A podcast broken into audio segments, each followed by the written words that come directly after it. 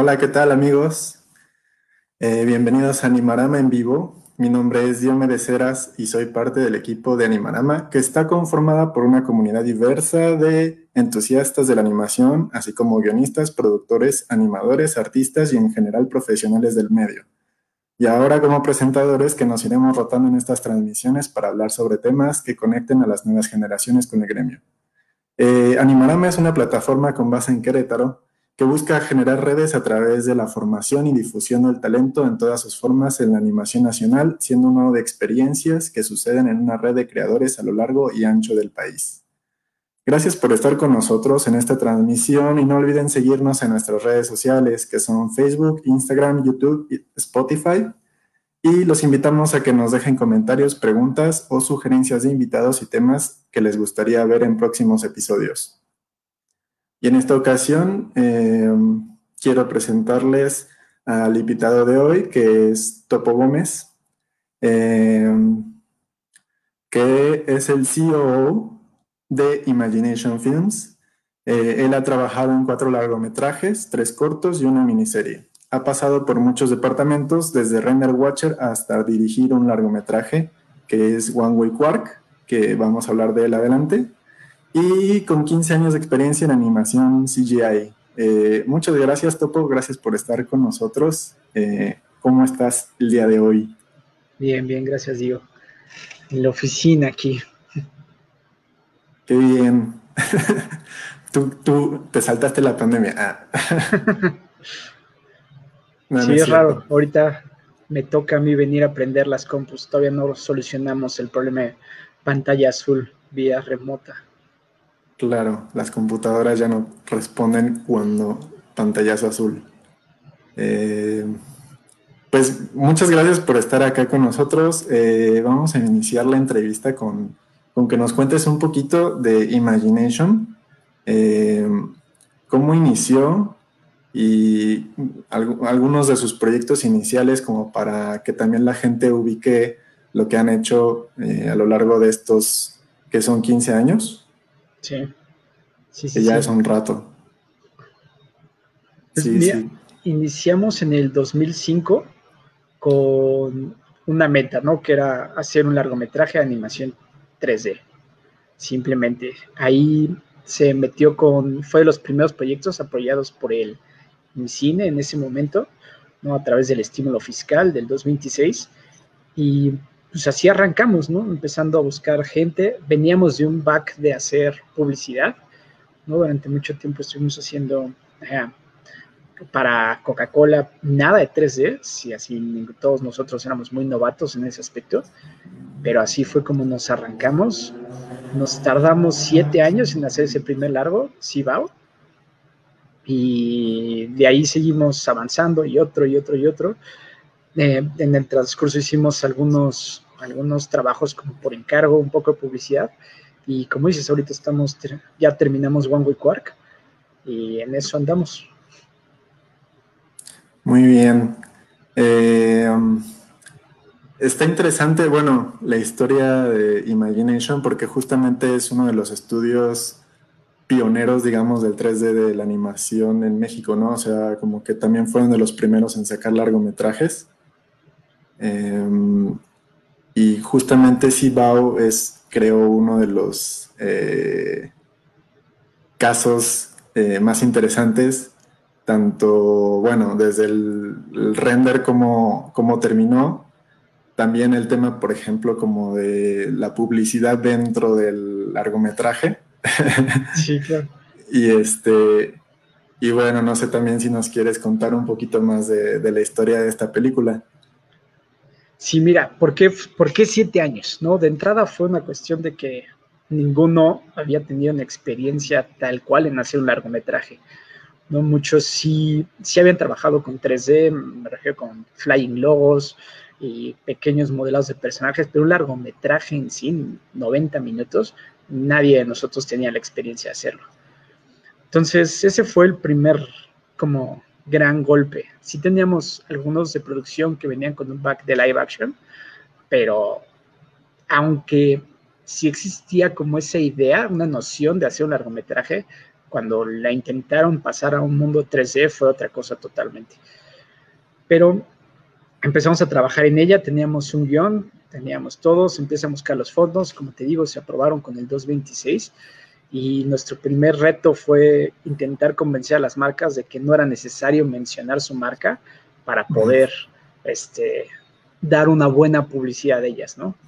Entonces ese fue nuestro primer como gran golpe que hizo, los que alcanzaron a ver Sibao en cine y los pocos que lo han visto, pueden ver que la película está realmente saturada de marcas por todos lados y fue un resultado de eso, ¿no? El que tuvimos que respetar lo que las marcas querían en ese momento, que era salir a, cada 30 segundos la pantalla, que personajes casi casi dijeran su nombre y demás. Entonces lo empezamos a hacer, nos fue, digamos, bien, según nosotros íbamos marchando poco a poco y entramos a la etapa de animación y no nos gusta, básicamente. ¿no? No tenía la calidad, los personajes no se veían vivos, no se sentía que realmente fuera buena. Y fue cuando se toma la decisión de, pues vamos a comprar el motion capture para poder hacer, pues, a poder avanzar, ¿no? Cabe recalcar que no solamente fue una cuestión de que los animadores que tuviéramos, éramos, no tuviéramos la calidad, sino aparte que éramos 10, ¿no? Entonces, en el INCINE sí te pide que termines la película en tres, cuatro años. Entonces, al ritmo que íbamos, nunca íbamos a terminar, o por lo menos no íbamos a terminar algo que nos sintiéramos un poquito satisfechos al respecto. Entonces, compra el motion capture, la volvemos a empezar a hacer, seguimos adelante y nos topamos, intentamos renderarla con render, render, este, ¿cómo se llamaba? No me acuerdo cómo se llama el engine que usamos en ese momento, pero al final lo tuvimos que cambiar y nos fuimos a Metal Ray. Entonces toda la peli se renderó en Metal Ray y así es como pues, salió, ¿no? La rehicimos dos veces y en una de esas veces a la tercera se nos inundó la oficina y la mitad de la peli se fue con ella. Entonces fue una película como bastante con muchos tropiezos. Entonces por eso fueron siete años de terminar Siva. Se estrenó en el 2012 justito después de la película de El Gran Milagro. El Gran Milagro. Sí. y, a partir de, um, o sea, dentro de esos siete años, ¿fue el mismo equipo durante todo ese tiempo? O sea, estos diez animadores. ¿O no.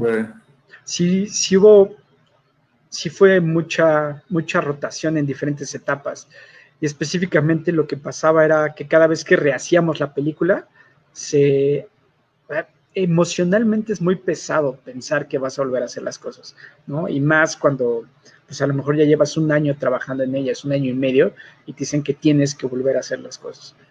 Entonces, como que emocionalmente muchos animadores se salían, modeladores y demás. Animadores nada más, o sea, en el estricto, este, en el, en el real estricto de la palabra, no eran solo animadores 10, modeladores y riggers y todos teníamos más, pero animadores nada más eran 10. Entonces se nos salían y después al final, ya como la última vez que la estamos haciendo, entró este Samuel Rico, que ahorita está en Sony, y él entró como director de animación y fue el que nos llevó hasta el final dirigiendo todo. Y, por ejemplo, este equipo como Samuel Rico, ¿Continuó con ustedes después de la película o fue como a partir de ahí saltó? O sea, como... Terminó con nosotros otro, otro largo que fue el Callejón de los Sueños, Sally of Dreams, que esa peli mm. nunca vio pantalla este, grande. Y de ahí ya él se fue a Canadá a trabajar un poquito y ya después dio el salto a Sony. Muchos otros siguen trabajando con nosotros desde esa época y sí se han ido yendo conforme va pasando el tiempo. Digo, pregunto esto porque, bueno, para la gente que también nos está viendo, eh, es bueno mencionar que Imagination también es como un caldo de cultivo de animadores en 3D, porque eh, también se dedican a entrenar a la gente que, trabaja con ustedes o estudiantes que, les, están interesados en introducirse al mundo del 3D y pueden acudir con ustedes, ¿no? Que, es también otra parte del estudio que, bueno, más adelante eh, profundizaremos, pero como que para que la gente entienda por qué pregunto esto. Eh, y bueno, de Cibao, pues eh, también como, como qué poder, o sea, como estudio que también, bueno, ahorita ya es un estudio grande, pero también como un estudio que eh, también ya se introdujo al mundo del largometraje, de la animación mexicana. ¿Cuál fue como, el, como la conclusión de, del resultado de Cibao? O sea, como que los encaminó a seguir adelante. Como que, ¿qué sintieron después del primer, así como Cibao salió a los cines? Eh, ¿Qué nos dejó Cibao? sí, ¿qué fuera sido? Fue de entrada que no es nada sencillo, ¿no? no, nada, nada fácil. Era cuando estábamos o sea, cuando estábamos un poquito haciendo mercadotecnia o cualquiera que se ha visualizado haciendo un corto, incluso nosotros que de repente hacemos cortitos de un minuto, dos minutos, se siente que puedes mm, mantener como cierta calidad durante tan X número de tiempo, ¿no? Pero ya cuando te lo piden durante 90 minutos es, es como, o sea, no solamente es como sumar gente, sumar capacidades o, como como siempre darle un por dos a todo lo que habías hecho, ¿no? Se siente, es muchísimo más complicado que eso y no sabía especificar por qué, sino simplemente es, hay mil detalles más y entre esos detalles se te empiezan a ir pequeñas cosas. Mantener escenarios con, la misma calidad que lo que puedes, o sea, en un corto puedes tener dos escenarios y los detallas durante dos meses y se van a ver como muy vestidos. ¿no? Cuando tienes un largo y ya metes 40 escenarios, es muy complicado mantener todos los 40 con una cierta calidad. Entonces, eso fue lo primero que dijimos. Tenemos o que conseguir más dinero para poder contratar más artistas o contar historias más chiquitas. ¿no? Sibau fue una locura porque nuestra primera escena era exterior, estadio magnánimo, ¿no? Entonces, en una escena se nos fue como la mayoría de nuestro presupuesto. Entonces dijimos, no, pues vamos a contar como películas más chicas, más independientes, con menos personajes, con menos escenarios para poder enfocarnos bien en esos detalles. Entonces creo que ese fue el primer aprendizaje. Tenemos que contar historias chiquitas. Sí, nada, aparte de aventarse, no sé, como que en ese momento o sea, podrías decirse que, podría decirse que Siva fue como un poco ambiciosa lo que, a lo que era en el momento, ¿no? Muchísimo, más. O sea, incluso te podría decir que si hoy la quisiéramos hacer, de todas formas nos quedaríamos cortos. Mm. Era una película demasiado grande lo que estaba visualizando para lo que estábamos haciendo en ese momento. Ok, pues sí. Y este, y durante SIDA, o sea, en su proceso como de estudio eh, de, sacar largometrajes, durante Cibao hubo como un momento donde empezaron a planear ya el siguiente largo. Sí, sí, sí, sí, fue que habrá sido como a finales de la etapa de animación antes de empezar a entrar en render, ya una guionista estaba entrando al estudio para empezar a escribir el siguiente. Sí ha sido mm digo, en ese momento sí teníamos la idea de que haces un largo, te va excelente y haces el siguiente, te va padrísimo y haces el siguiente, ¿no? Realmente fue un choque de realidad ver que no es así, que es sacas un largo y a ver cómo te va y a ver en cuánto tiempo recuperas y todo eso. Entonces, ahorita ya lo que se está haciendo es sacamos un largo y nos vamos a como al nicho de de hacer trabajo por encargo y después empezamos a trabajar en otro. trabajo por encargo. Eh, que justamente nos habías comentado este tema también porque, eh, digo, no, es complicado como empezar a pensar en, por ejemplo, habrá gente que nos está viendo que tiene en la mente vivir como de sus propios proyectos, vivir de sacar largometrajes, vivir como mantener un estudio, digamos, todos los animadores generalmente le apuntamos a Pixar, a Disney, ¿no? Entonces, como tener este panorama y ese objetivo eh, en, digo, en, en caso de México, pues creo que es complicado. Entonces, eh, pues como dices, trabajo por encargo nos ha ayudado a, mantenernos. Entonces también no solamente hacen largos, pues también hacen publicidad.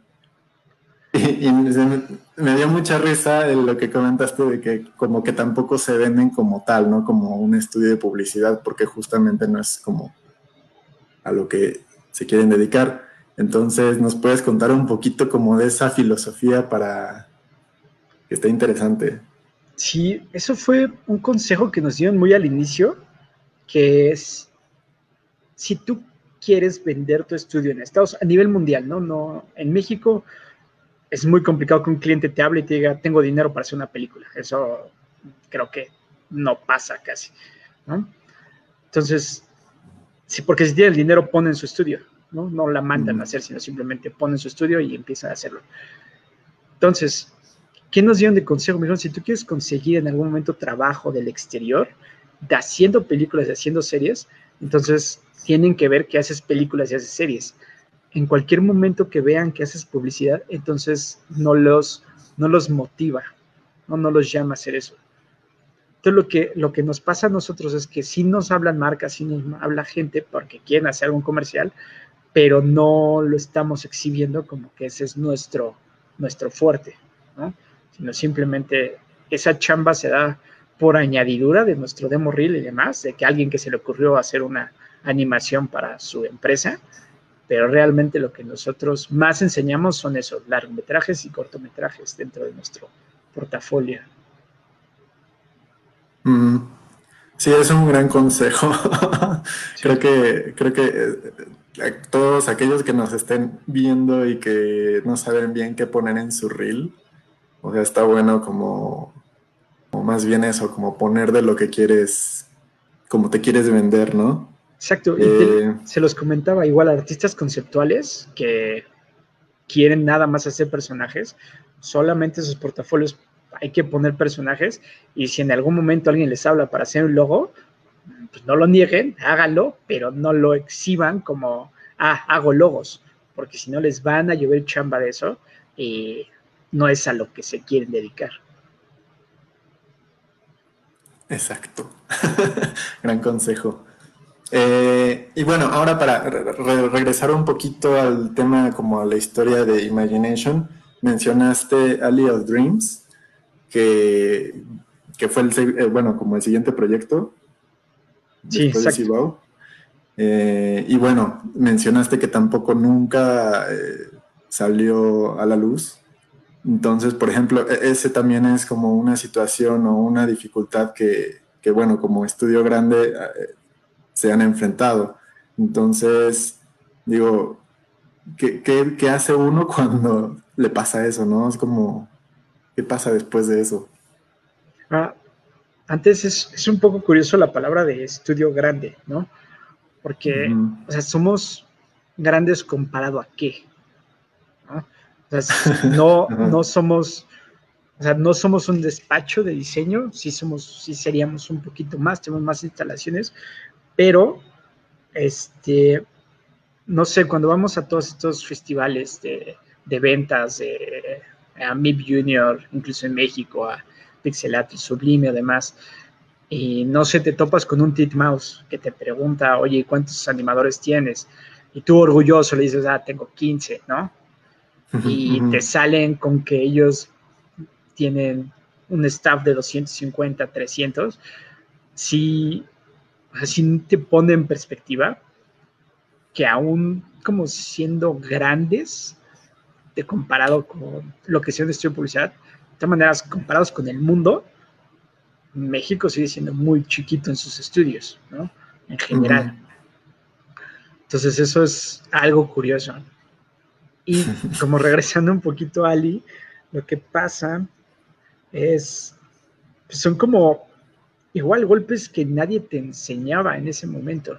Ahorita ya existe más información, ¿no? Estamos hablando de que cuando empezó, empezamos IVA y empezamos SAL y todo eso, pues todavía no tenías como esta capacidad de, de tan rápido buscar en línea y no había tanta presencia en línea ni tantos comentarios de no hagas esto, si haces esto, guía, para y demás, ¿no?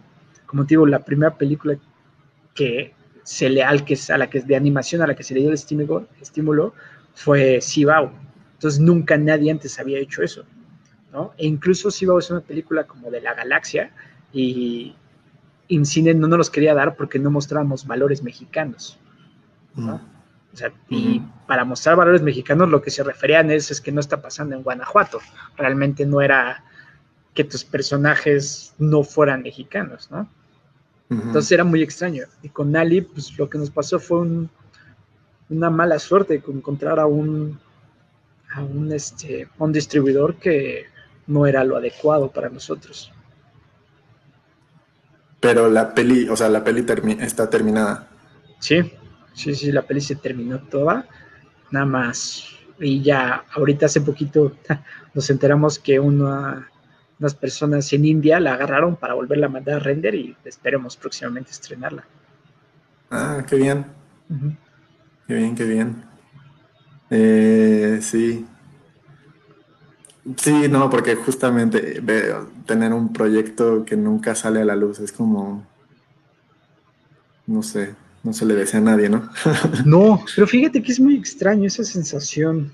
O sea, justo terminando One Way Quark, ¿no? Que es la peli en la que estamos ahorita, o cuando terminamos Siva, o cuando terminas cualquier proyecto, siento que cada quien genera expectativas sobre qué es terminar ese proyecto, ¿no? Desde lo más chiquito, voy a, voy a, terminar un dibujo y lo voy a subir a Instagram y seguramente me van a dar mil likes o seguramente va a pasar algo, ¿no? Pero lo mismo pasa con un largometraje. Probablemente le vaya muy bien, probablemente le vaya pésimo, a lo mejor nunca ve pantalla y demás, pero un consejo que yo podría dar es valorar el, el trabajo que le invertiste, ¿no? Al final el largo, lo más feo de todo es que digamos, tú le inviertes a un proyecto, un largometraje, cuatro años, ¿no? Tres años de chamba dura y de amor y de corazón y de todo, todos los sentimientos que le puedes tener, de odio, ¿no? Y, y vas al cine y la persona al lado la ven dos horas y puede salir diciendo, está horrible, con la mano en la mm. cintura y tú quieres decirle, pero es que no sabes lo, el trabajo que me costó. Y eso, o sea, le pasa a cualquiera. Estamos hablando que le pasa a Disney, ¿no? cuánto, cuánto mm, troll vaya allá afuera de cualquier diseño que sacaran de Marvel, de cualquier diseño que sacaran de cualquier cosa. Entonces, creo que como consejo para exactamente no estarte deprimiendo cada vez que sale un proyecto o tener sobre expectativas es disfrutar hacer el proyecto nada más. Al final, lo otro ya no lo puedes controlar pero hacer el proyecto sí lo puedes disfrutar muchísimo.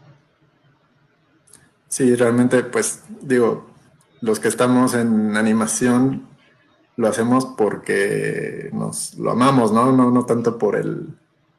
bueno, tal vez sí, pero digamos que el éxito y la fama es como el plus, ¿no? el Ajá, exacto. Ajá. Eh, no, y bueno, también por eso el tema de, del estudio grande, yo también lo menciono porque digamos que pues no cualquiera saca un largometraje en México, ¿no? Es como complicado ya de entrada y además 3D, o sea, como que también el 3D en México siempre ha sido como un estigma de, bueno, la tecnología, los recursos, es complicadísimo tenerlos, ¿no? Y eso me lleva también al tema del mockup, que, que justamente eh, tú nos dijiste, o bueno, a mí me gustó que lo que nos hayas contado como que, bueno, también es un recurso que vimos como justamente como a nivel producción, ¿no? No, necesariamente por a nivel artístico, pero a nivel producción es algo que nos ayuda a pues a, terminar los proyectos, a sacarlos, ¿no? ¿Nos puedes contar un poquito de cómo surgió esto del mockup Sí, digo, la vez que repetimos Sibao y vimos que la animación no iba a estar ahí, se toma la decisión de comprar el mockup, ¿no? Y ahora esto fue una decisión muy aventada de, socio Ricardo, fundador en ese momento, porque no había una persona en México que supiera usar el mockup. De hecho, cuando se vende, se, es Motion Analysis, el que nosotros tenemos, mandan a alguien a pues, a instruirnos y capacitarnos en ese momento de cómo íbamos a usar la tecnología a la cual acabamos de, de comprar. Entonces, lo que nosotros vimos fue lo que mencionas, como una, no una dependencia en él, sino una herramienta para facilitar este, el trabajo de nuestros animadores. ¿no? Es que un caminado, en lugar de que te tome, no sé, una semana tres días sin poder hacer un ciclo de caminado con cierta personalidad, el actor lo saca muchísimo más rápido, tú nada más corriges y a lo que le metes artísticamente es a la cara, a los gestos, a que se sienta muy vivo el personaje.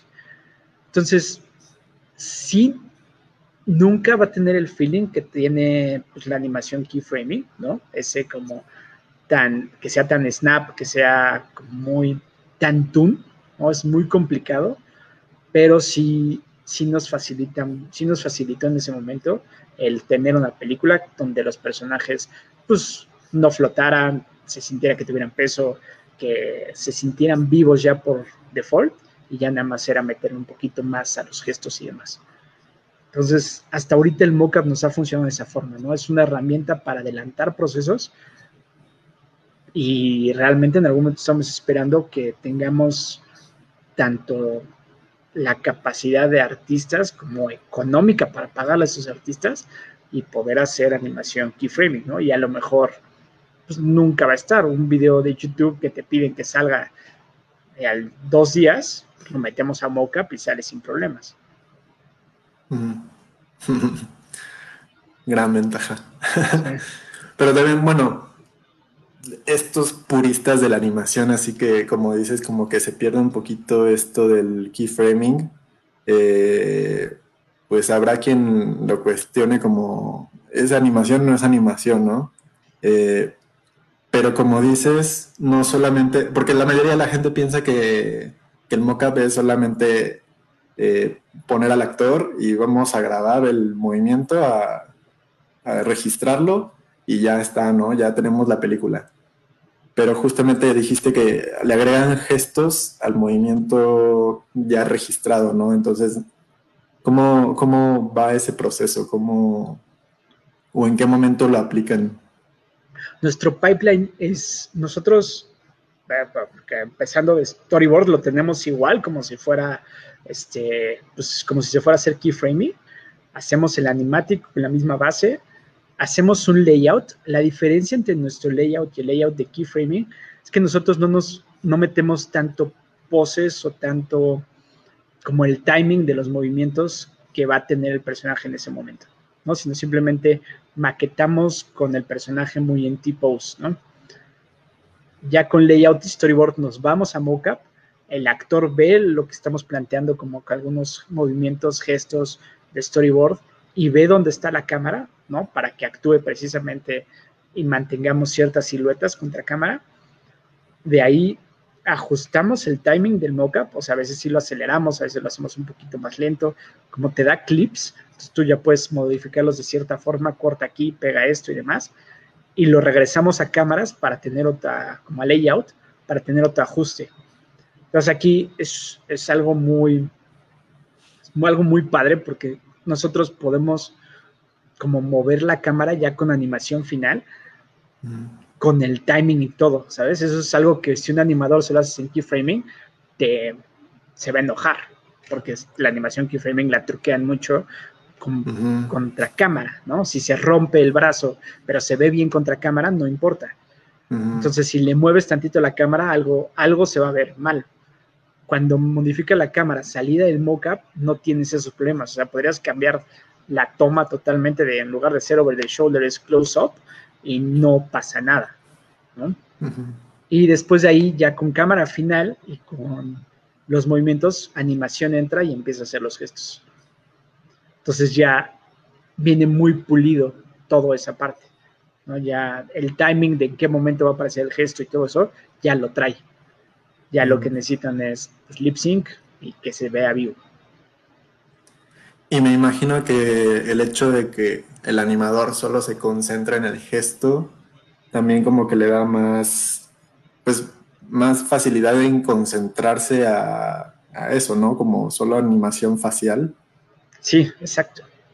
Es, es como, a, mí se me hace de repente como un poquito injusto, o sea, sé que no es lo mismo, pero un poquito injusto para los que hacen, los que animamos con mocap. Es como si no pudieras hacer rig usando ningún plugin, ¿no? O no usar los in, los in-betweens que te da Maya automáticamente y deberías ser que lo hicieras más como realmente como animación 2D, dibujar cada cuadro, ¿no?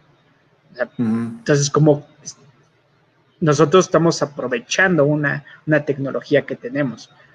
No es nuestra base, pero pues, si la tienes, creo que es bastante justo poder explotarla. Y, y justo el, esto que dices como explotar la tecnología, eh, ¿cuál es como el, en porcentajes, en balance? O sea, ¿qué te, qué te ahorra el mockup de la animación eh, keyframing? O sea, ¿cuál es el ahí más o menos como el ahorro? no sé.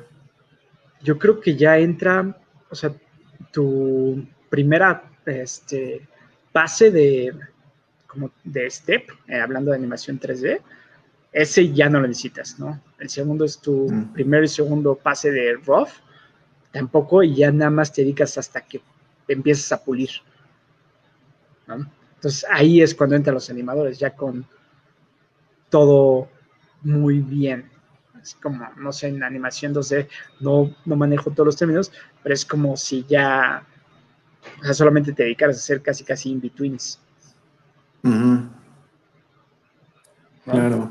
Y, por ejemplo, también se puede, digo, ya es más técnico esto, pero si ya tienes el personaje, el movimiento, tú como animador también, o pasará, eh, que puedes eh, modificar ese movimiento del, del, cuerpo, o sea, no solamente como hacer algo sobre lo facial o los o los dedos, también nos habías comentado que los dedos también nos animan, ¿no? Como el animador.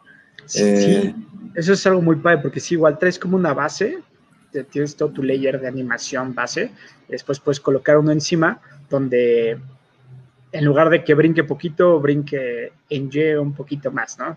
Y exagerarlo cuanto sea. Entonces sí le agregas un layer a esa parte, ¿no? Es, a lo mejor en captura nada más movió el brazo aquí y lo bajó, y le dices animación lo quiero hasta acá y nada más es poner un key acá y listo. Y ya hace todo el timing igual. Mm. Ah, bueno, entonces sí. sí, sí es bastante evitable. No, y, y, también como que, por ejemplo, ahorita estamos viendo un poco de imágenes de los trabajos que han hecho. Y este, este proyecto, por ejemplo, Rax, que no sé si lo pueden poner por ahí, este, ahí, por ejemplo, no sé, como que uno lo ve y sí se nota el, no sé, es como una sensación extraña que también genera, pero eh, no sé cómo explicarlo porque... tampoco, honestamente es, un feeling que solo animadores tienen. Y esa es nuestra pelea. los animadores se dan cuenta pero mi mamá, mi abuelita, mi prima de cuatro años no tienen idea. Entonces, ese es como algo que ya podría ser como este la lucha, ¿no? Es o lo saco lo más puro que pueda, ¿no? Siendo artista, siendo defendiendo mis valores de animación, o cedo un poquito en esa parte al final eso no va a afectar a, que el público en general le guste, ¿no? La historia, la iluminación, el audio va a, sonar muchísimo, va a ser algo que afecte muchísimo más a si el proyecto es bueno o malo, que así la animación no tiene ese feeling de animación keyframe. Si es, si es algo de feeling, yo tampoco sabría explicarlo. Sí, sí. Eh, aquí tenemos un comentario de Ampersand. Saludos a Ampersand, que es de Android de Soquete. Eh, dice que saluditos, el mockup me parece una gran técnica, me recuerda mucho a... Ah, ya, se me fue. A Sweet decía. A Sweet Nation, ajá. Y acá tenemos otro comentario y pregunta de Ana Cervantes. Saludos, qué increíble trabajo. Eh, ¿Qué tanta información visual incluyen en la, en la elaboración de sus storyboards? Aquí, como información visual, supongo que es como el detalle de backgrounds y cosas así, ¿no? Realmente metemos todo lo que los personajes están tocando y lo que sí vaya a influir al encuadre directamente, ¿no? Pero siluetas del fondo y demás, esas simplemente se manejan como manchas, no lo no detallamos a fondo cada una de las partes de atrás, pero este, todo lo que el personaje si toque o se vaya a ver directamente en cámara, si lo, si lo detallamos de alguna forma. Y por ejemplo, en, digo, ahí es una, es más técnico el tema, pero el personaje ya lo tienen, o supongo que cambiará, pero ya lo tienen diseñado desde, digamos, desde esta etapa de preproducción de storyboard o, o, como que el hecho de, no sé, como concentrarse un poquito menos en animación porque ya tienen mockup, eh, no sé si esto les permite también adentrarse un poco más al, al diseño de personajes, a los escenarios, como toda esta parte. En el caso de, o sea, sí generalmente ya tenemos una, una gran base de cómo es el personaje algo que nos pasó específicamente en Wango y Quark es que Wango ya lo teníamos modelado, ¿no? Y las bordistas lo empezaron a trabajar, lo empezaron a trabajar, y al momento de verlo en board y cómo le habían dado ese feeling, tuvimos que cambiar el personaje modelado por cómo ellas lo habían interpretado, que estaba muchísimo más vivo, tenía muchísimo más ternura. Entonces, ahí regresamos a modelado, cambiamos al personaje, e incluso como nuestras este, nuestra guía, así, nuestros turntables y demás del personaje 2D no se parece al que tenemos final debido a esto, a que en Storyboard nos gustó muchísimo más la interpretación mm. que le estaban dando las artistas. Mm, ya. y, supongo que entonces también de repente se pueden Sí, pues bueno, ya lo acabo de decir, se, se, se pueden hacer modificaciones como con gran libertad sobre ya la animación del personaje, del modelado. ahí todavía no, todavía no teníamos, este, todavía no empezamos animación per se, ¿no? Ahí simplemente ya lo tenemos modelado y listo para entrar. Ahora, tú puedes, lo que te da la animación 3D es que o sea, sí tú puedes modificar todo, ¿no? Todo es perfectible hasta el final. Lo que viene es una decisión ya pura de presupuesto de si lo cambio ahorita, ya se me acaba el dinero, ¿no? Ya se me acaba el tiempo, se me acaba algo. Entonces, sí tienes que ser como muy consciente de qué decisiones vas a tomar y, y listo, ¿no? Hay una, hay un como este, que es estructura de historias que se llama este Blake Snyder, que se escribió lo de Salvando al Gato y todo eso, decía que toda mm. historia, todo director tiene como tres caprichos y se acabó. Todo lo demás tiene que ser simplemente funciona o no funciona. Entonces, en ese caso, digamos que cambiar el personaje fue uno de nuestros caprichos, pero tuvimos que ceder en algunas otras partes para pues llegar a tiempo. Ajá. Y se me ocurre, por ejemplo, también ya, sí, cosas técnicas del mockup. Por ejemplo, si tienen eh, personajes humanos, eh, eh, supongo que es mucho más sencillo, obviamente, pero ¿qué pasa con personajes no humanos o que tienen, por ejemplo, tres piernas, o sea, más monstruosos, no sé, como que esas variantes las también las resuelven con mockup o, bueno, también no sé si han tenido los casos. eso es una es como hace mucho, me acuerdo que creo que fue Disney o Pixar los que sacaron un como una burla del mocap, que era que capturaban una lámpara y capturaban cosas así, ¿no? Eso es como claramente era como una gran parodia, ¿no? De lo que se debe de hacer y demás. Pero en este caso de One Quark, nosotros llegamos a capturar aves y morsas.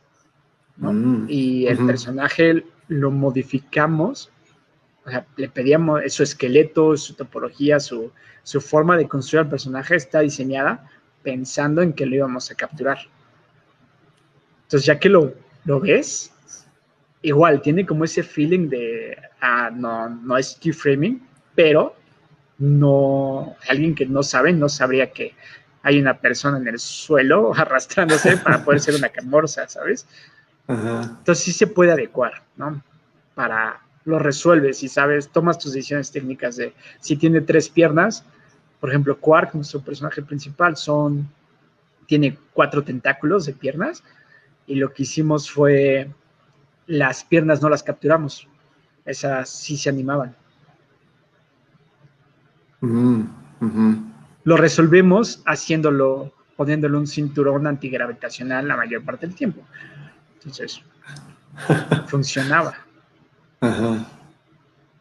Ok, ok. Eh, um, bueno, justo ahora que mencionas One Way Quark, que es, es como, eh, es el proyecto más, es el proyecto recién terminado, ¿no? Sí. Y también es un proyecto interesante porque ha tenido, bueno, a mí me tocó ver, por ejemplo, los teasers desde antes, que cuando se llamaba Nerdental. Entonces, por ejemplo, e, e, es, un, es, es interesante también abordar, por ejemplo, este, estos casos de donde a lo largo del tiempo el, el, proyecto va cambiando de nombre o cómo va evolucionando el proyecto. Eh, no sé, ¿cuánto tiempo les tomó y por qué cambió de nombre de repente?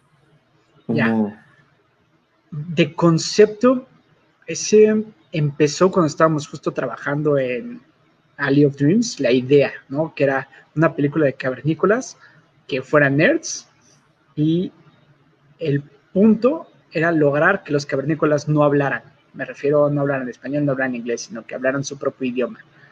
Ahora, esta decisión no fue como, ah, sí fue creativa, pero iba más ligada a una falta de este, dinero para talento, Star Talent, ¿no? Para unas voces populares, las cuales te apalanques para darle más difusión a tu peli simplemente no teníamos presupuesto para hacer esas bolas, voces, entonces dijimos, pues vamos a ponerlos a hablar idioma cavernícola y da igual quién esté atrás de la voz. Entonces empezamos a hacer eso, ¿no? Esa fue como la primera guía. Es la historia de nerds cavernícolas y no hablan. Entonces de ahí le empezamos a trabajar y tuvo mil formas de contar la historia que estábamos contando, ¿no? Ahora, el cambio de nombre, ¿qué pasó? Al final, nosotros hacemos una la película es un producto. ¿no? Nosotros no nos dedicamos a distribuirla, ya no vemos después si es, si es increíblemente exitosa en taquilla o demás, ¿no? Sino al final, tú como tu producto te apalancas de alguna distribuidora, de algún eh, cine, de alguna plataforma, la cual coloca el producto, ¿no? Y ellos deciden si, pues toman decisiones con base a volverlo lo más comercial y el mayor éxito posible porque a ellos también les conviene, ¿no? Al final se, traduce en dinero, ¿no? Entonces, nosotros sabíamos desde un inicio que la peli no podía no llamarse de esa forma nerdental. Sabíamos que iba a cambiar en algún momento. Entonces le pusimos un nombre nada más para pues, no decirle el proyecto en el que estamos trabajando, ¿no? Le pusimos nerdental. Pero al final, en algún momento también pasó por el nombre de Bro y terminó siendo One Way Quark con base a la última distribuidora que tomó la peli. Mm. Entonces, sí, así, cuando tú tienes un proyecto, una película, y no vas a ser tú tu propio distribuidor, o no te, o no hubo un acuerdo desde un inicio con una distribuidora, al final ellos pueden tomar cualquier decisión. No te obligan, no estás obligado a ponerles, a hacerles caso, pero al momento de no hacerles caso, entonces sí ellos pueden tomar la decisión de entonces no la tomo porque no va a ser el éxito que yo espero. Claro. Entonces también como que ha ido cambiando de distribuidores. Sí, ha ido cambiando de gente que iba a ser la distribuidora. ¿No? Pero realmente nunca tuvo uno fijo hasta que ya se terminó. Algo que nos pasaba es que en guion, el guion está escrito pues, como normal, ¿no? De interior, eh, estadio de la carne, Guango y Kikara, juegan, bla, bla, bla, bla. Pero los diálogos estaban, estaban como en unga unga y entre paréntesis era, lo dice con alegría, ¿no? Pero sí decía unga unga, no era como Wango dice, hola, ¿cómo estás? en idioma cavernícola, sino sí venía en guion como un cierto idioma. Después los actores que contratamos para el mockup nos ayudaron a desarrollar todo un glosario de palabras cavernícolas que usamos en la peli. Pero cuando lo leían los distribuidores nos decían, me gusta, pero no sé cómo va a funcionar. Entonces hasta que no la vea, no puedo tomar una decisión. Mm, ok. Entonces querían ver si toda la peli iba a funcionar sin diálogos, sin este idioma, ¿no? Era, es un poquito, una peli que se acerca mucho a esto, podría ser la del cavernícola de Ringo Starr, pero también como animada, este, Shaun the Sheep, pero ahí los, hay humanos y los humanos hablan, entonces de alguna forma te quita esa idea de que estás viendo una película donde nadie habla todo el tiempo, ¿no?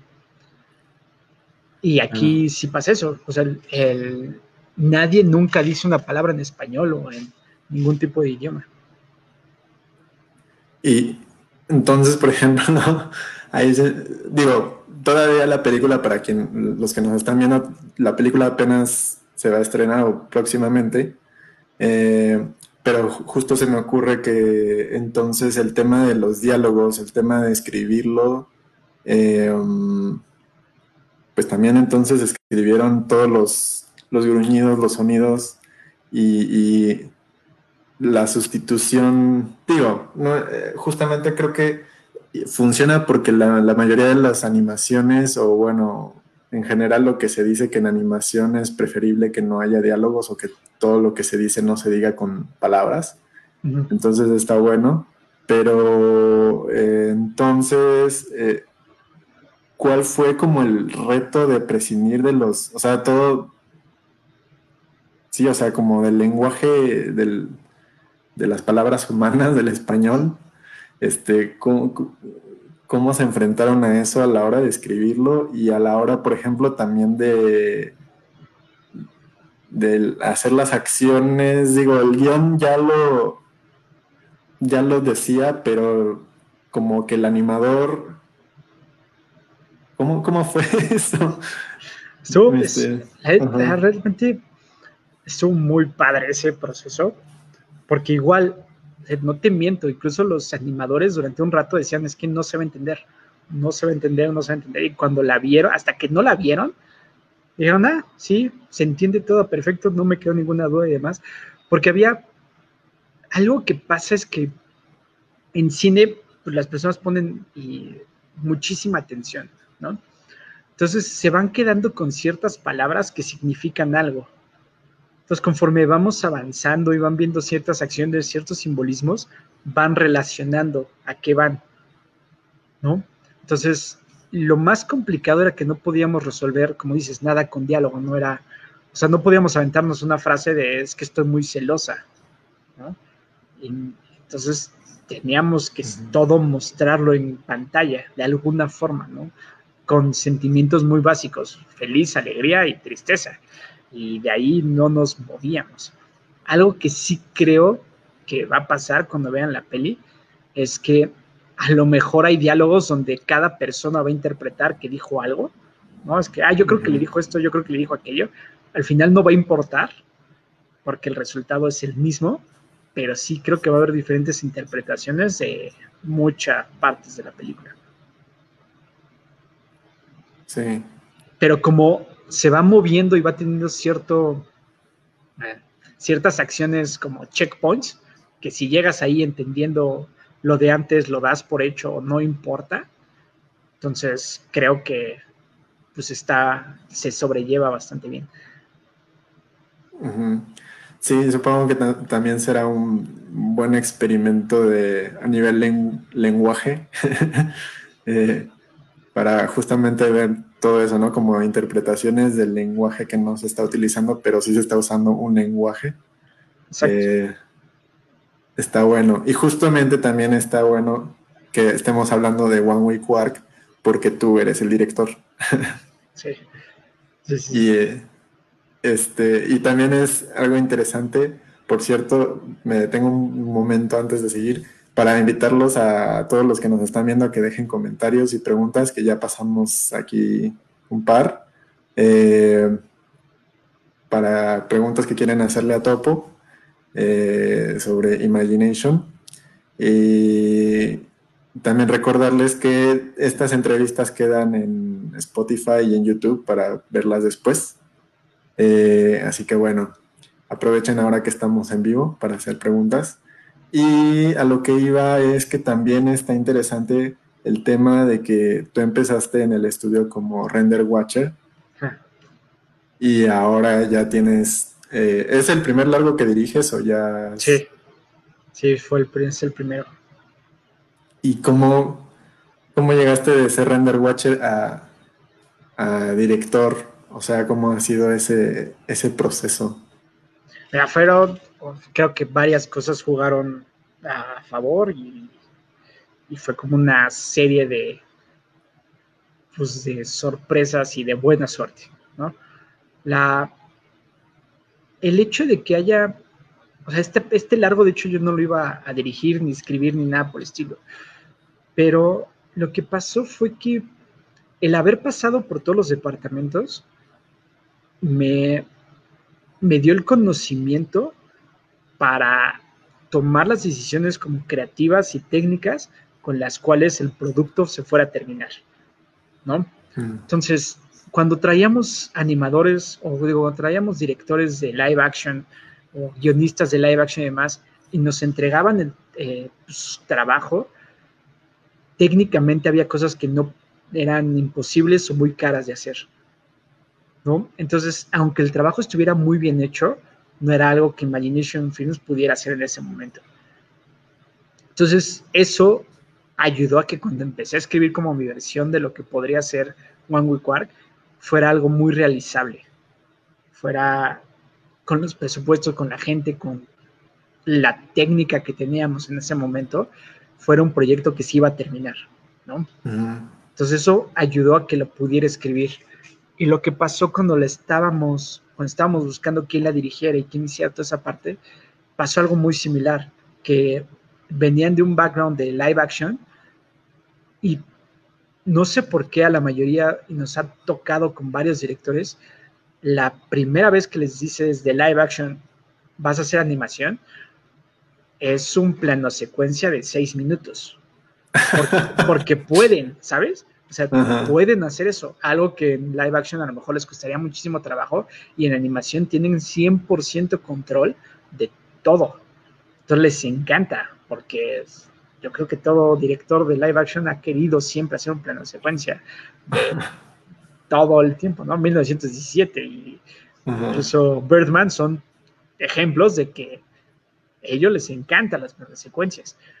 Entonces, cuando llegan a animación, es lo quieren hacer eso, quieren hacer mucho, mucho show, mucho, mucho tecnicismo que a lo mejor la peli no necesitaba, pero que querían hacerla para sacarla de su, sistema. Entonces, como que fue ese hecho de haber trabajado, pasé por ser render watcher, que era el que cuidaba las compus de 10 de la noche a 6 de la mañana para que no crasharan después por este skinning y toda la parte de mocap animación, en arte conceptual y demás, que se dio de manera natural, ¿no?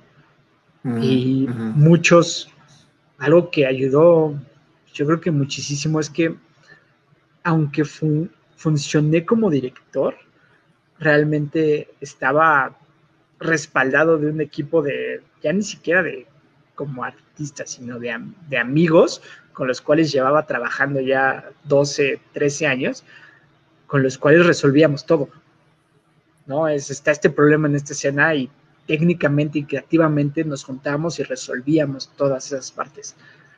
Entonces eso fue, fue simple. Yo era simplemente el que decía, ah, pues vamos a hacer la que es la decisión que tomamos entre todos de esa forma, ¿no? Pero realmente sí, yo creo que cada uno de los artistas que trabajó en One Way Quark siente que o puede marcar que una decisión que él tomó está dentro de la peli y, mm. o sea, inclusive el diseño de nuestro personaje este, es con tirantes y sin playera y todo eso, y eso fue totalmente accidental de uno de nuestros modeladores que me estaba presentando nada más a qué altura quería yo que se viera los pantalones, ¿no? Pero arriba llevaba una playera y cuando me lo y cuando lo presentó así sí se veía muchísimo más geek, muchísimo más nerd y se quedó, ¿sabes? Entonces sí hay como varias accidentes, varias decisiones que tomaron todos que sí ayudó a que el proyecto saliera como salió.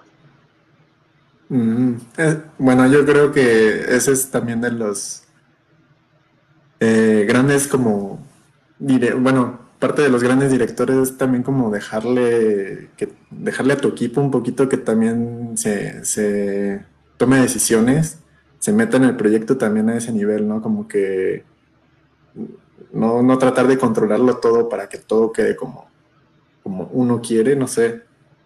No puedes, es un, en mi punto de vista, no deberías y no puedes hacerlo. Es mucho, es exigirle demasiado a tus artistas. Al final vas a estar, digamos que no en conjunto, ¿no? Como productor, como director, si eres de los que más tiempo está, o sea, eres el que más tiempo está durante todo el proyecto, pero pues animación va a estar dos años moviendo a los personajes. Creo que deberías de darle chance de hacer algo con ellos, ¿no? Entonces había muchas escenas que les decía más o menos, es que aquí Wango se siente de tal forma, Wango hace esto y demás, y entregaban una propuesta y se quedaba, y funcionaba bastante bien lo que estaban haciendo. A diferencia de que yo les hubiera dicho, no, pero este no es el gesto que pusimos en Storyboard, pues a lo mejor hubiera, no sé, hubieras, no sé de qué hubiera sumado, si de todas maneras lo que están entregando estaba padre. Es como mm. encontrar ese balance entre el capricho y, lo, y el producto terminado. claro. Eh, ah, acá tenemos una pregunta de Salvador, Salvador Murdoch Eras. Saludos. Eh, dice sobre One Way Quark, ¿esa ausencia de texto implicaba mayor atención en la expresión corporal de los personajes? ¿Qué tan grande fue el reto de darle además identidad a cada personaje en cuanto a carácter y personalidad? Justo sí fue uno de los retos que tuvimos, pero al pensar lo que se ha comentado, como estamos pensando en una película chiquita independiente, nos enfocamos en tener cinco personajes a los cuales este, teníamos muy fuertes. ¿no? Todos los demás eran cavernícolas, entonces no necesitábamos que cada cavernícola específicamente se moviera de forma particular, ¿no? sí hablaban diferente y sí tenían un diseño diferente y todo eso, eso sí los distinguía, pero no nos enfocamos así increíble en cada uno cómo camina, sino simplemente son cavernícolas. Pero nuestros personajes principales, que éramos, digo, principalmente Wango Quark, Mango, que es el bully, Kikara, que es nuestra, nuestra heroína y todo eso, en eso sí nos enfocamos. Entonces era muy fácil, como simplemente enfocarte en cuatro diseños, en cuatro personajes que queden muy distintos entre ellos, que a pensar en 30 personajes, 40 personajes que se muevan diferente. Entonces sí fue un reto. De hecho, ah, como detalle curioso, la misma persona que capturó a Wango es el mismo que captura al antagonista. Usamos puros actores de teatro que son este, muchísimo más corporales que lo que son de televisión, porque en tele, pues tienen que verse bien, tienen que ser guapos y se acaba la mitad de su chamba, ¿no?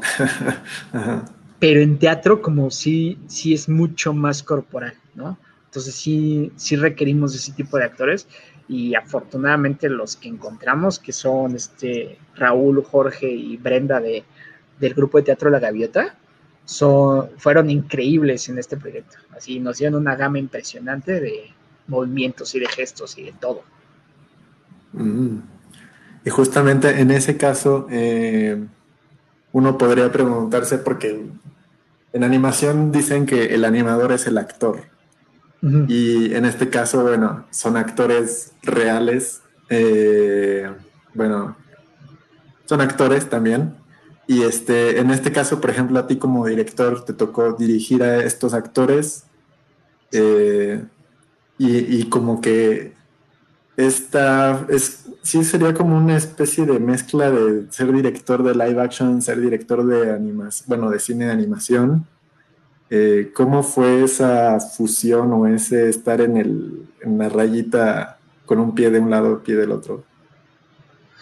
Era, es raro, cuando nosotros capturamos, no tenemos una pantalla atrás donde se está viendo el personaje en tiempo real, cómo se está moviendo, ¿no? Entonces, tú como director o productor en ese momento, lo que, lo que ves es al personaje, entonces estás dirigiendo al, personaje de arriba, al actor no lo ves.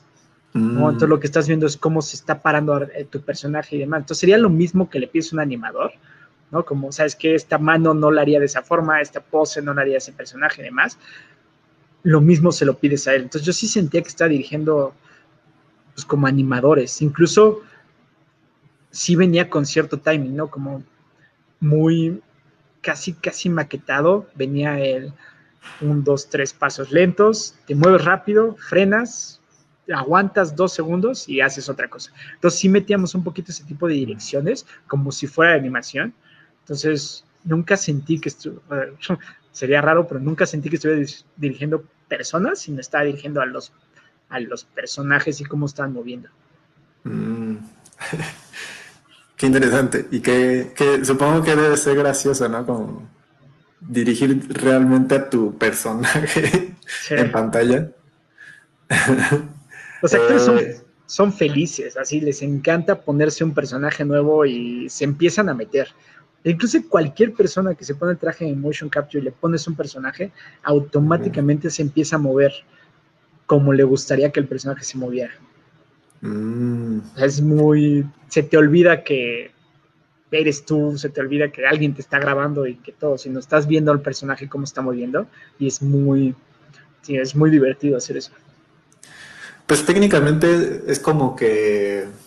Porque digamos que todos los animadores en realidad eh, tendrían que en su, en su ejercicio de, de resolver una escena tendrían que grabarse por lo menos ellos o grabar a alguien para tener el movimiento de referencia, ¿no? Ese es como que el proceso eh, canónico del animador. Entonces, digamos que técnicamente estás haciendo lo mismo, pero te estás saltando como que todo el paso de, grabar eh, y trasladarlo a animación. Entonces es como que directamente se conecta el grabar la referencia con la animación final, ¿no? Digamos. Exacto, sí, sí, sería una muy buena manera de ponerlo como si los animadores que se graban para referencia, esa información se capturara ya en el personaje y nada más lo empiezan a pulir. Suena bien. Así. este. Y bueno, pasando un poquito también al tema de, como la formación que ustedes ofrecen a la gente que, quiere trabajar con ustedes. En el caso de, de Mockup, eh, hay como, porque en general es como, no sé, no sé si hay este, instituciones o academias que enseñen a utilizar el mockup. Entonces, en este caso, ustedes ofrecen ese conocimiento, o sea, ese, acceso, o no sé cómo, cómo, cómo funciona el caso de aprender a usar mockup. Lo que pasa con el mockup es que no solamente tenemos a un técnico, ¿no? Que es el que maneja la tecnología y captura los movimientos y demás. Entonces, en animaciones donde sí necesitamos como un cierto entrenamiento en particular, ¿no? Lo que enseñamos es pues, el software que no es complicado, es motion, es motion capture, ¿no? Donde corregimos nuestra motion builder, perdón, motion builder es donde arreglamos nuestra, nuestra captura de movimiento y todo eso entonces nada más es enseñarle cómo funciona. Lo primero que le pasa a la mayoría de los animadores es que quiere borrar todo y hacerlo él. Entonces quitarles eso y decir, ya lo que tienes sirve, nada más corrígelo tantito y enfócate en el gesto. Pero sí, definitivamente, sí nos ha tocado que alguien llegó porque hizo prácticas en un lugar donde ven motion capture, pero son, no, no me ha tocado nadie que se quiera dedicar a eso. o sea, vienen modeladores, artistas conceptuales, animación, igual de lo que escasea muchísimo la industria son de riggers y de mm. como de look and dev un poquito. Pero entonces, y todavía si a eso le agregamos que estamos buscando una tecnología que solamente nosotros tenemos, me refiero como en marcas, software, todo eso, se vuelve pues, muy específico, imposible encontrar. Tenemos que capacitarlos y a nadie le gusta. Mm. Pero en este caso, bueno, eh, es como un departamento del estudio, pero también este, están constantemente, o cómo hace, por ejemplo, un estudiante que está saliendo de, no sé, de, como se quiere dedicar a, a concept, a concept o a, no sé, a cualquier parte del proceso de, de la realización de la animación. Eh, se puede acercar a, ustedes y también ustedes como que los, los entrenan, digamos. En, en algún momento tenemos una academia y era física, ¿no? Ahorita estamos intentando moverla un poquito a la parte pues, digital, igual que todo. Pero, y lo que hacíamos con esa academia es que igual entraban y al final les ofrecíamos algún puesto si eran lo suficientemente constantes y tenían las ganas de estar, ¿no? Más que talento, lo que buscamos es eso, la constancia y las ganas de estar. Porque mm, ah, si hay muchísima gente talentosa, talentosa, pero no te aguanta estar trabajando ocho horas sentada en algo, ¿no? Son más de, ah, lo hago en dos horas y me relajo y ya no, ya no hago nada más o ya no mejoro, bla, bla, ¿no? Entonces, lo que buscamos más en, esa, en esas personas, en esa academia, es eso, la, la constancia y las ganas de estar en el estudio. Esa es una de las formas que teníamos. Ahorita digo, estamos intentando ver qué hacemos con esa academia, cómo la emigramos. Después, algo que nos pasaba mucho es gente que venía, tocaba la puerta y decía, quiero aprender, tengo tiempo. Nosotros le decíamos, pues ahorita no tengo compus, pero empecé con una lap o algo por el estilo. Entonces muchos así entraron, como diciendo, no sé nada, tengo tiempo y quiero aprender. Entonces, pues básicamente nosotros tampoco este, les exigíamos nada, ¿no? nada de trabajo ni nada por el estilo. Simplemente les poníamos un lugar, les damos algún tipo de curso y iban aprendiendo a su ritmo y a su forma. Y ya que empezaban a producir, entonces sí ya había existía un pago. Y básicamente así lo hacemos. Muchos cuando empezamos un nuevo proyecto buscamos nuevos artistas y demás, pero un detalle como curioso en Imagination Films es que en un 80% de la gente que tenemos, Imagination Film es su primer trabajo. Mm. Entonces, estamos muy conscientes de esto y los retos que eso significa y la calidad a la cual podemos llegar en cierto punto y todo eso aspecto, ¿no? Sí lo estamos muy conscientes, pero también sabemos que tiene que haber alguien que agarre a la gente que necesita tres años de experiencia. Nosotros sí, sí, sí sabemos que muchos, mm, mm, podría decir que todos, en su mayoría, ven Imagination First como no el, no el punto final, ¿no? No el, ah, ya me muero y me retiro con Imagination Si es como, aquí empiezo a agarrar experiencia y me muevo para otro lado, aquí empiezo y bla, bla. Y nos, nos sentimos cómodos con, esa, con ese papel en la industria, ¿no? Pero, pues de repente sí nos salen otros que se empiezan a enamorar y, con la empresa y se quedan durante 10, 12 años, ¿no? Entonces, ha sido una combinación extraña entre los que llevamos un buen de tiempo y estar teniendo mucho, mucho, mucho ciclo de personas. Lo que nos pasa también es que muchos no se imaginan lo que es trabajar en estudio, ¿no? En la escuela es algo, ¿no? es divertido, es padre, todavía es amor al arte, pero si tú eras, no sé, la persona que en la clase de historia en preparatoria usaba el dibujo para escaparse de la clase de historia, y de repente te dicen, oye, te vas a dedicar a esto durante ocho horas, y lo feo creo que es más que a lo mejor vas a dibujar durante ocho horas algo que no sería lo primero que tú dibujarías, ¿no? Es lo que el cliente quiere, lo que el proyecto está pidiendo en ese momento. Entonces se vuelve, se vuelve un poquito más complicado que solamente amor, ¿no? Y ya entra el, pero no sé, si lo dibujaste mal, entonces ya no es solamente chin, está feo, ¿no? Es, no está funcionando y lo tienes que rehacer y viene un cheque de, por medio, o sea, se vuelve un poquito raro pasar algo que era tu pasión, tu hobby, tu desestrés, a si no lo hago bien, no como. Ajá. Sí, a veces es una relación muy extraña entre odio, amor, eh, muy, muy complicada. Sí, y, como que también es lo que eh, comentaste que, también eh, nos gustó, que fue lo del tema de que uno como artista cuando, cuando trabaja en un estudio como tal, o sea, como que se pierde o te tienes que olvidar un poquito de la parte artista como, como, como autor, ¿no? Entonces te vuelves parte como del, engranaje del estudio. Está bueno eso. Exacto, lo que, o sea, cuando en un estudio sí, sí aprendes muchísimo más de lo que podrías aprender en la escuela y trabajo y demás, ¿no? Y incluso siendo autodidacta, como que el estar ocho horas al día te vuelve muy, este, te vuelve muy rápido, muy eficiente, te hace tener que mejorar de alguna forma, te hace muchas cosas, ¿no?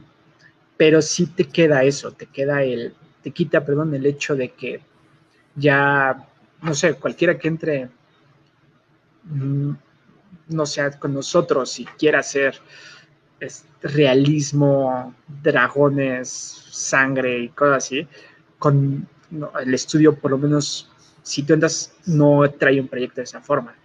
Entonces, hubo una época donde estamos haciendo videos infantiles, ¿no? Estamos haciendo de bebés, de, se llama Bronca Little Angel. Entonces, en ese momento todo era cute, todo era colores brillantes, todo era eso. Entonces, el estudio sí te va a malear durante un momento a lo que se necesita producir o a la identidad del mismo. Pero realmente se vuelve yo lo que recomendaría siempre es, si, no tienen necesidad de trabajar, estudien, hagan cortos, hagan mil cosas antes que tener que hacer, que tener que introducirse a un estudio.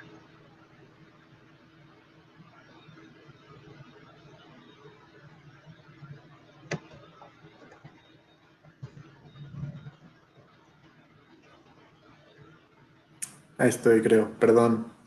fue a mí la señal, creo. Ah, bueno. y ya a punto de terminar. Perdón, perdón. Este. Digo, yo no sé en qué te quedaste, pero. Eh, pues continúo con la siguiente parte de, de la entrevista, que eh, en general a la gente que hemos entrevistado, como Animarama tenemos la base en Querétaro, también nos gusta saber eh, qué es lo que piensan o cómo ven la escena de la animación en Querétaro específicamente. Eh,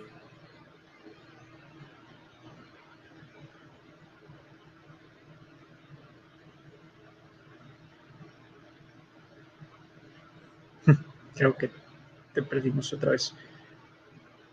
Pero un poquito lo que pasa, siento que está creciendo mucho ¿no? Está creciendo porque varias escuelas empezaron a poner la carrera dentro de sus pues, de su currícula y eso está generando demasiado, demasiado talento, demasiados artistas con ganas de.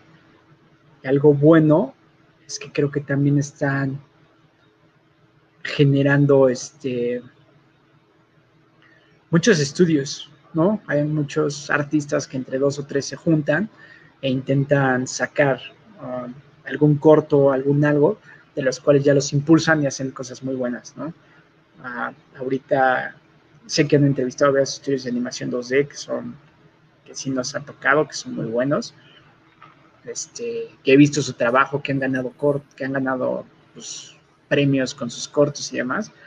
Entonces Querétaro creo que está creciendo, está está un poquito, no a pasos agigantados o como Jalisco, ¿no? Como Guadalajara, que está siendo muy apoyado por gobierno, pero Querétaro creo que sí está creciendo bastante en cuanto a estudios y talentos y esfuerzos individuales que están saliendo adelante. Entonces, yo creo que sí, ahí va, digo que específicamente las que las escuelas te hayan ofrecido todas, creo que sí, ya no hay universidad en Querétaro que no ofrezca una carrera, unas, algo similar a animación, creo que va a ayudar a que se genere muchísimo más talento. Y, perdón otra vez, y retomando eso, eh, ¿ustedes tienen como alguna especie de convenio con universidades, por ejemplo, como para prácticas profesionales o como alguna conexión con, con estudiantes más directa? No, no, ninguna, con una universidad directo como de ya con un convenio firmado per se, no, sino simplemente, te digo, son como esfuerzos individuales de los estudiantes los que nos llegan, no tanto que a una institución se haya acercado. Y, y, por ejemplo, para que un estudiante pueda tener la oportunidad, por ejemplo, de mostrarles demo reel, eh, trabajar con ustedes, que, dónde los pueden contactar, dónde pueden mandar su trabajo. En la página de imaginationfilms.co, ahí tenemos un formulario del cual estamos sacando toda la información, ¿no? Ahí pueden aplicar y pueden hacer todo eso. Ahora, lamentablemente sí ahorita no estamos este, aceptando. Esperamos ya que vuelvan a arrancar otros proyectos y vamos a empezar como con una nueva estructura, ya todo pues, de vía remota, podamos empezar a hacer esas cosas. Pero ahorita sí, sí no los tenemos. Lo que sí hacemos, yo personalmente sí hago, es cuando me llegan como dudas sobre tengo un proyecto, qué puedo hacer al respecto y cosas así, sí, la, mm. les ayudo. No en un aspecto de, esta es mi idea, ¿no? No, o sea, no, no compramos ideas, no, no vemos nuevos guiones ni nada por el estilo, porque ahí sí es como es, es, muy extraño, pero es por seguridad tanto de ellos como de nosotros, que de repente nos toca que justo nos presentaron un proyecto que se parecía 70% de lo que estamos haciendo y se vuelve muy incómodo.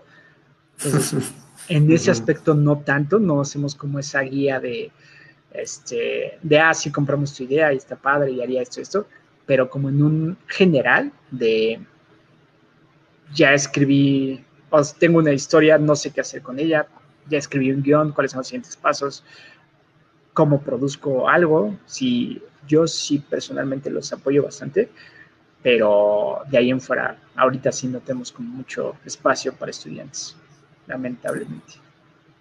Ok, y en ese caso, por ejemplo, ustedes como tal también tienen un equipo de guionistas. Por ejemplo, guionistas también se pueden acercar a ustedes como para ser parte del equipo. Lo guionista lo que nos pasa es que la idea original sale de, de Imagination Freeze, me refiero a algún artista presenta, oye, yo tengo, ya de los que trabajan con nosotros, yo tengo esta idea para hacer una serie, yo tengo esta idea para hacer un corto y demás, y la empezamos a desarrollar. Y ya que tenemos como arte, cómo se mueve el personaje, hasta un pequeño piloto de qué va a ser eh, la, el feeling del corto o del largo, de lo que sea, entonces ya empezamos a tener guionistas para como que escriban sobre encargo, pero no tanto como idea original, sino como sobre encargo de algo que ya se desarrolló. Ya, ya, ya.